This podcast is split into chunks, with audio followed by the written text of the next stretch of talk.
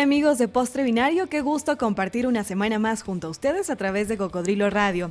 Nosotros estamos ya llenos de toda la información tecnológica que a ti te interesa. Nos escuchas también en W Mosfet, en Rayuela Radio, nuestros podcasts disponibles para ti en postrebinario.com y por supuesto la versión impresa de este postre ya con ustedes a través de Diario Crónica. Te preguntarás qué temática trataremos hoy. Déjame decirte que nada más y nada menos que los derechos de anonimato y privacidad en Internet, un tema que nos compete a todos ya que diariamente estamos utilizando Internet, ya que diariamente estamos publicando cosas, estamos recibiendo cosas de diferentes personas, de diferentes lugares, es algo que sin duda llama nuestra atención. Calu, qué gusto compartir contigo una semana más, ¿cómo estás? Hola Tatiana, con mucho gusto de poder compartir otro segmento más, otro podcast de Postre Binario sobre la temática que bien has hablado. Fíjate que desafortunadamente a veces la tecnología resulta ser una especie de gran espía porque toda la actividad que hacemos en Internet o fuera de ella deja un rastro tecnológico. Por tanto, muchas de las preocupaciones de varios usuarios es de que justamente ese rastro se, se deja archivado, se deja, se conserva en varios servidores y por tanto se pierde este derecho a la privacidad de la información. ¿Y este rastro que tú dices algún, en algún momento se puede borrar o nos va a, estar, eh, va a estar ahí por el resto de nuestras vidas, qué sé yo? ¿O lo podemos encontrar en cosas tan simples como las redes sociales, que es lo que normalmente y regularmente usamos? Dependería de qué tipo de servicios son los que archivan, son los que conversan ese tipo de rastros. Si yo tengo control sobre esos, eh, efectivamente los puedo borrar. Voy a poner un ejemplo. Si abro una cuenta en Facebook, si abro una cuenta en Twitter, eh, si yo después cierro esa cuenta, la, cancelo, obviamente todos esos contenidos se van a eliminar.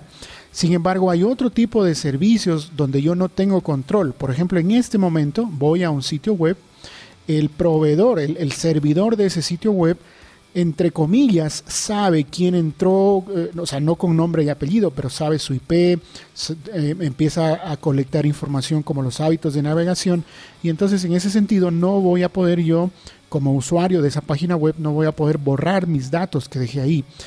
Hay, hay posibilidades de borrar en algunos sitios y hay otras posibilidades de no hacerlo. Eso con una tecnología en la web, pero imaginemos otro tipo de tecnología, por ejemplo, cámaras de vigilancia o, imaginemos el, GPS del vehículo, del auto que manejamos. Todos esos datos se están archivando en algún sitio y si yo no tengo control, no tengo acceso a esa información, no tengo la posibilidad de cambiarlo o eliminarlo. ¿Qué es lo que pasa con los usuarios normales, los que no conocemos mucho de tecnología, de informática? Y nos puede pasar esto, nos pueden de pronto, mm, qué sé yo, pongamos un ejemplo extremista, llegar a robar por alguna de de esta información que nosotros estamos dejando, este rastro que estamos dejando? Claro, yo puedo saber incluso mucho de los hábitos de una persona, si es que tengo acceso a esas cámaras de seguridad, como he dicho, si es que tengo acceso a ese GPS, a su correo electrónico, a sus sitios que navega, a sus cuentas personales, a sus tarjetas de crédito.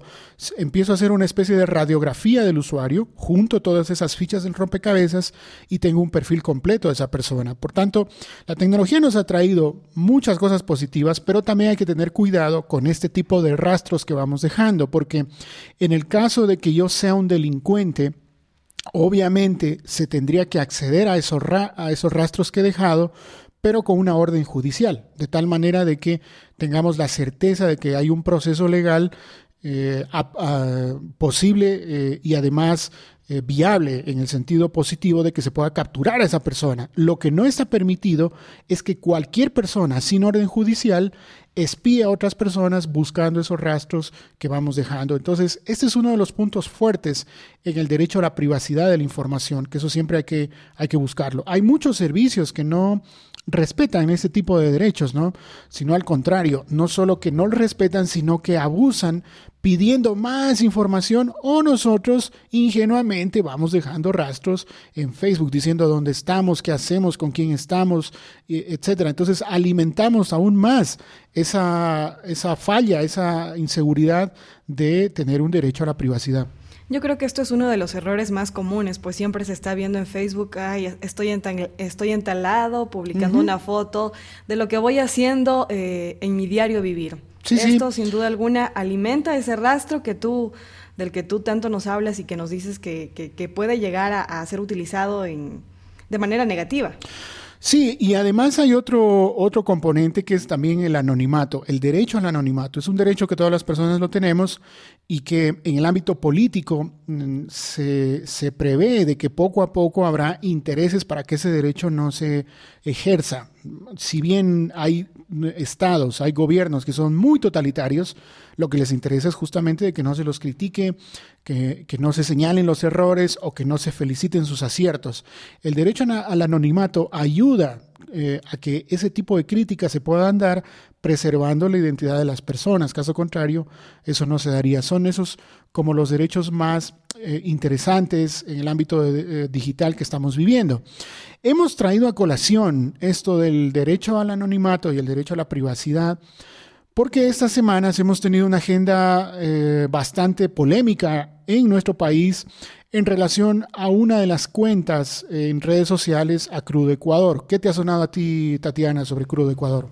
Crudo Ecuador, sabes que yo he visto eh, mucho sarcasmo, mucha sátira.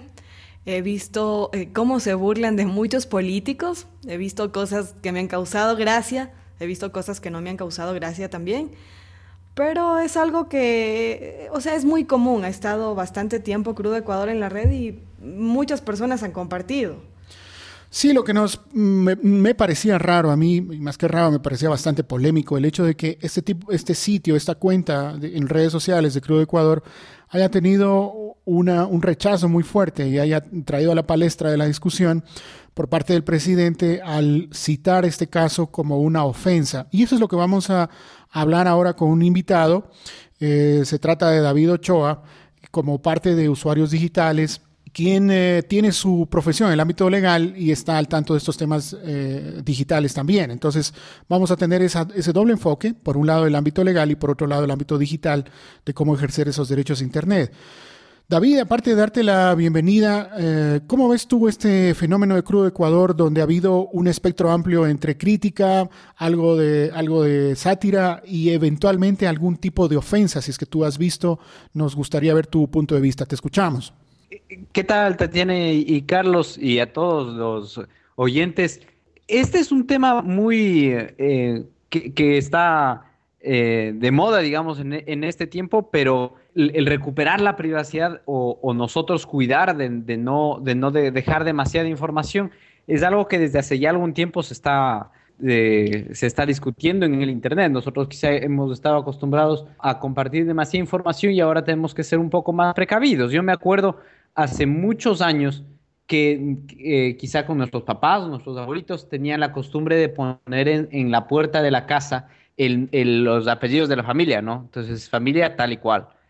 Y, tal vez eso en, algún momento era, era, interesante o motivo de orgullo, pero en algún momento se volvió un peligro también, por el, que uno le estaba dando información a la gente que pasaba por la calle. Algo parecido es lo que estamos viviendo ahora, pero, pero en Internet, cuando muchas veces nosotros quizás sin pensar dos veces difundimos o compartimos información nuestra personal disponible para que la vea cualquier persona.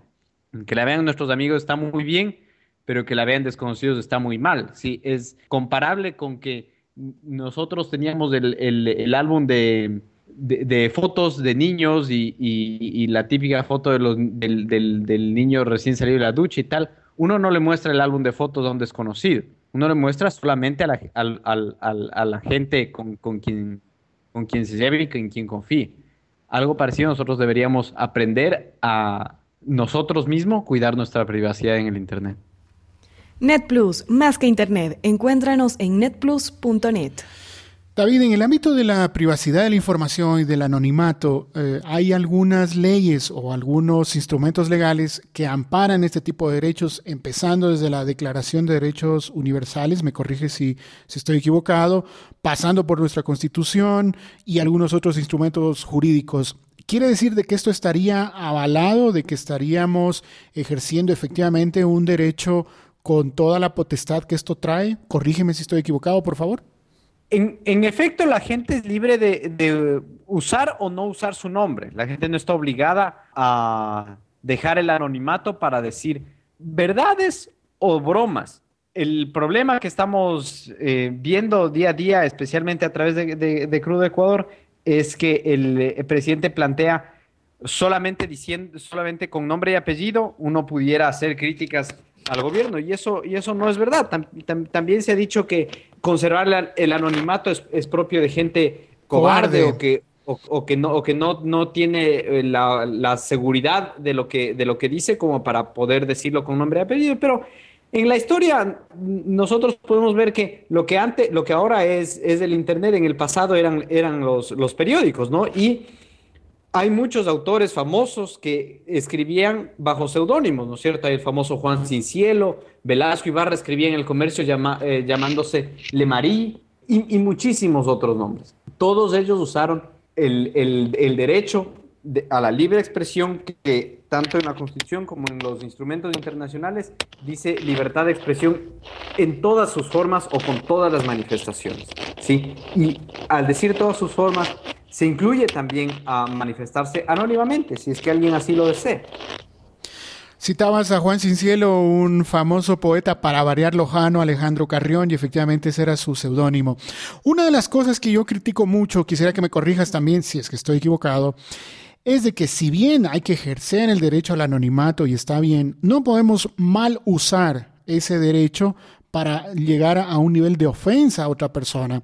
Hay que entender que hay una distancia muy grande entre una crítica, que a veces no se la pudiese hacer si es que no se usa el anonimato, frente a una ofensa, frente a un agravio personal.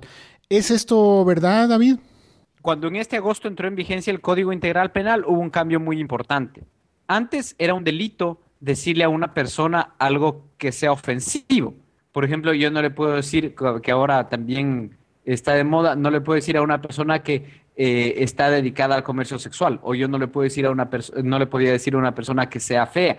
Cosas eh, de ese tipo antes eran un delito. Ahora ya no. Ahora lo único que es un delito es acusar a, otra persona de, de, haber cometido un delito. Pero en ese mismo sentido, David, y, y quizás me salga un momento del ámbito jurídico legal, a lo mejor no está tipificado en el Código Orgánico Integral Penal, pero vamos más allá de la ley, inclusive vamos a la ética. O sea, sí habría un cierto respeto a otras personas cuando yo, usando el anonimato, tenga un límite y no vaya allá a un nivel de ofensa personal.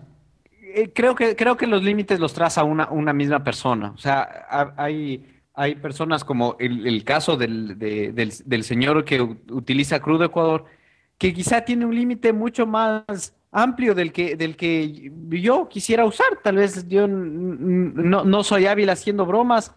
Eh, esto lo traza cada persona, pero el, trazo de la ley es solamente cuando uno acusa a alguien de, cometer un delito. Es decir, yo no puedo eh, ni con mi propio nombre o ni con un nombre inventado decirle a alguien que es ladrón o decir a otra persona que es narcotraficante. Yo no puedo a una persona acusarle de un delito. Y si es que yo lo hago, esta otra persona tiene todo el derecho de ir ante un juez y que, y que el juez descubra o, revele mi identidad. Esto pasó hace muchos años también con el presidente, con un, con un bloguero conocido que tenía una página llamada Plegaria de un, de un pagano. Él, usando su anonimato, hizo alguna, algún ademán o, alguna intención de, de anunciar cometer un delito en contra del presidente. Y ese caso pues fue llevado a la justicia, se, dio el nombre del señor, el señor ofreció disculpas y se acabó. Pero solamente un juez puede eh, retirar la censura, retirar el anonimato a una persona. Pero también es cierto que las personas públicas, o bueno, en este caso los políticos, eh, deben estar eh, conscientes de que al, al ser su cargo, algo así, eh, lo tratábamos también en un postre anterior, eh, deben aprender a recibir este tipo de críticas a través del Internet. Ahora, como bien lo decíamos, todo el mundo puede entrar, puede opinar, entonces todos tienen que aprender, debe haber una especie de, no sé, de, equilibrio. ¿Cómo ves esto en nuestro país? De tolerancia, exactamente. por el hecho de que son una figura pública.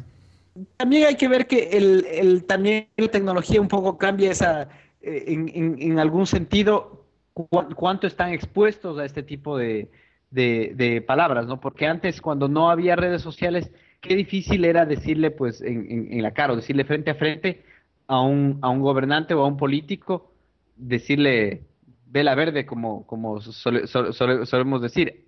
Ahora es mucho más sencillo. Y tal vez eso, eh, sí, recibir un, gran número de, de, ofensas o de, o de reclamos, me imagino que sí pueden causar algún nivel de estrés. Lo que normalmente, lo que, lo que normalmente uno aconsejaría a alguien que no, que no está eh, dispuesto a, a, a, recibir toda esa cantidad de, de, información es no manejar, no manejar sus cuentas en, en redes sociales directamente, ¿no? Entiendo que la, hace unos días, un poco más de una semana, la cuenta en Twitter de Crudo Ecuador fue suspendida.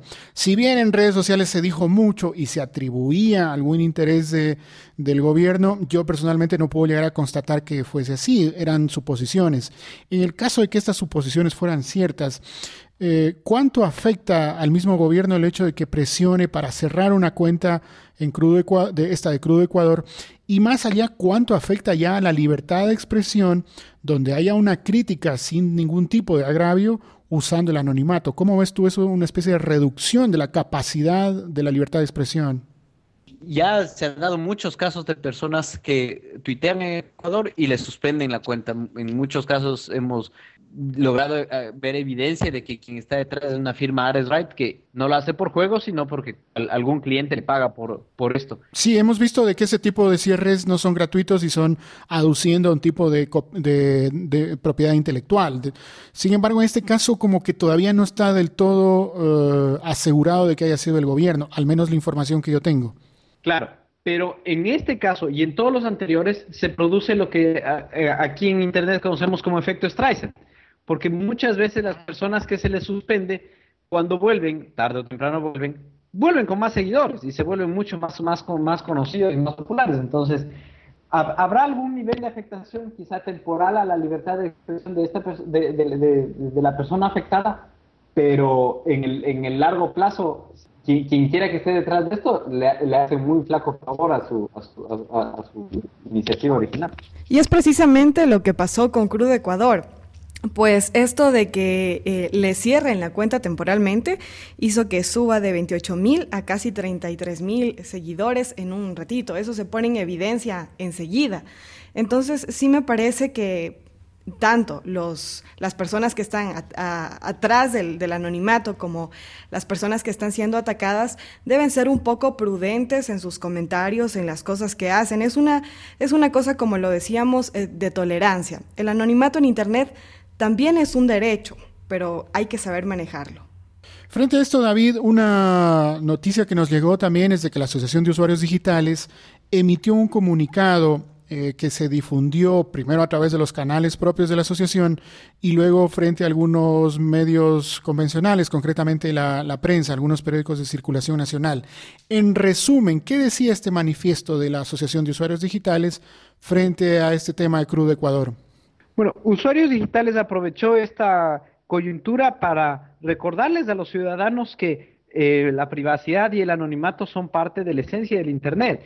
Hay muchos ejercicios y muchas actividades que se realizan en, Internet que solo tendrían sentido con el anonimato, o sea, sin, sin, sin unir nombre y apellido a alguna, alguna actividad o opinión determinada. Y, también recordar a, los gobernantes que el anonimato y la privacidad si bien son conceptos diferentes, ambos forman parte de la libertad de expresión y nadie puede ser molestado en ninguna manera por expresarse. Me alegra que aprovechemos este tipo de, eventos, como tú bien decías, sin exclusivamente referirse a un tema concreto de Crudo Ecuador, recordarnos a los usuarios de que este tipo de derechos se deben eh, seguir ejerciendo, ¿verdad, David? Claro, y yo pienso que la segunda parte quizá debería ser recordarles a los usuarios que, cuiden a sí mismos su, privacidad. Porque, como, como decíamos al principio, quizá como no estamos acostumbrados a esto, a veces somos muy generosos con nuestra información, con, eh, repartiendo nuestra información privada con gente que quizás es desconocida. ok. Bueno, de verdad queremos agradecerte por uh, tus aportes y tus luces en el ámbito jurídico legal de los derechos de los usuarios que se manejan en el ámbito digital, en Internet y en otras eh, herramientas de, de estas famosas TIC. ¿Dónde te encontramos, David? ¿Cuál es tu vida digital? ¿Cuentas en redes sociales o blogs, etcétera? Muchas gracias, bienvenidos todos los que quieran eh, saber o conversar más de eh, derecho mi página es derechoenbicicleta.wordpress.com. En, Twitter y las demás redes sociales estoy como Santi David. Así que cualquier anonimato que quedó sobre Santi David y ahora ya saben que corresponde a David Ochoa. Gracias David por tu participación. Mira Tatiana, el hecho de que tengamos cuidado en estos eh, derechos que se deben ejercer de manera equilibrada, ¿no? Así que, eh, ¿cuál sería tu conclusión en este postre binario de hoy? Bueno, mi conclusión sería que como, como, como usuarios eh, de normalmente las redes sociales debemos tener cuidado con las cosas que publicamos. He visto y realmente me parece excesivo que varias personas publican demasiada, demasiada información personal. A tener cuidado. Es algo que realmente a los que estamos ahí puede que no nos interese y puede que a la persona que le interese sea con fines no necesariamente buenos. Entonces sí debemos tener cuidado con este tipo de, cosas en nuestras redes sociales, en, Internet en general, como lo decías. Efectivamente, sí. Y bueno, en el ámbito también del anonimato, ejercerlo con responsabilidad para que no tengamos después ningún problema legal y por el ámbito ético también de cada persona. Bueno, de esa manera vamos cerrando este postre binario. Hemos hablado de anonimato, hemos hablado de eh, privacidad de la información y hemos topado el caso puntual de Crudo Ecuador enfocándolo de estos dos ángulos. Quiero reiterar el agradecimiento eh, por toda la acogida que estamos teniendo en redes sociales. Me voy despidiendo, yo soy Calú, espero encontrarnos la siguiente semana. Estoy en Twitter como arroba Calú. Así es. Eh, hoy nos acompañó David y les invito a que esta conversación del anonimato y la privacidad de Internet siga a través de las redes sociales. Nos escuchaste a través de Cocodrilo Radio y te invito a que nos sigas también a través de arroba postrebinario y también pues estamos en Facebook. Nuestros podcasts disponibles para ti en postrebinario.com, Rayuela Radio, W. Soy Tatiana León, me despido, en Twitter me encuentran como arroba.